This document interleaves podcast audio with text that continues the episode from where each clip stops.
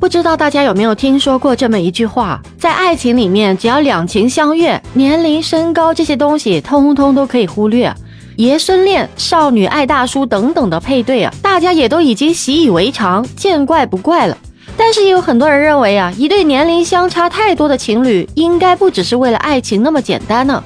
你好，我是爱分享、懂情感、洒脱率性的情感分析师，欢迎收听木子的《子说情话》情感播客节目。最近呢，在日本有一对情侣冲上了热搜啊，因为他们两个人的年龄相差实在是太大了，可以说是婆孙恋呢。女的是一名六十一岁的老奶奶，名叫美纪，来自日本九州熊本。她曾经有过一段婚姻，而她的儿子今年已经三十六岁了。然而她的爱情故事也才刚刚开始。她的男朋友名叫玉泰，竟然比她的儿子还要小七岁，是一名二十九岁的小帅哥。这一突破传统观念的恋情，引发了网友的广泛关注。他们的爱情经历和社交媒体上的一个互动，以及公众对这一段感情的态度，都让这个话题越来越有看点呢。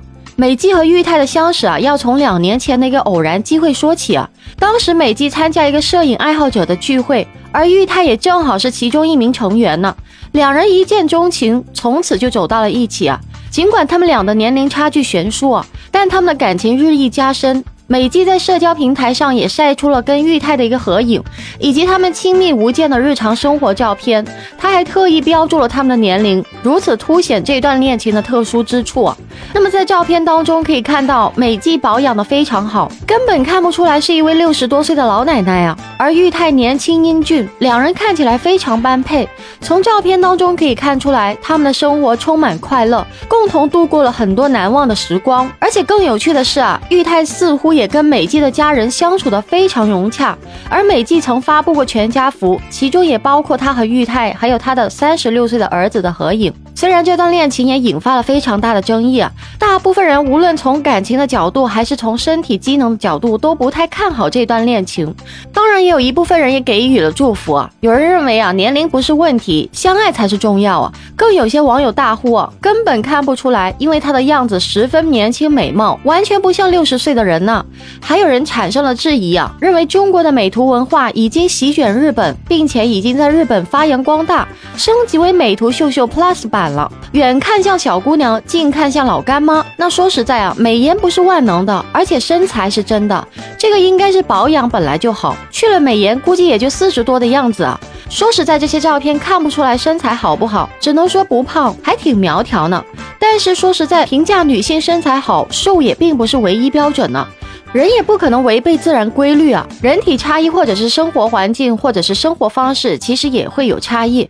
但是你说没有科技可以年轻个二十到三十岁，几乎是很难呢。甚至有很多姐妹可能三十多化了妆加美颜，也没有人家好看呢。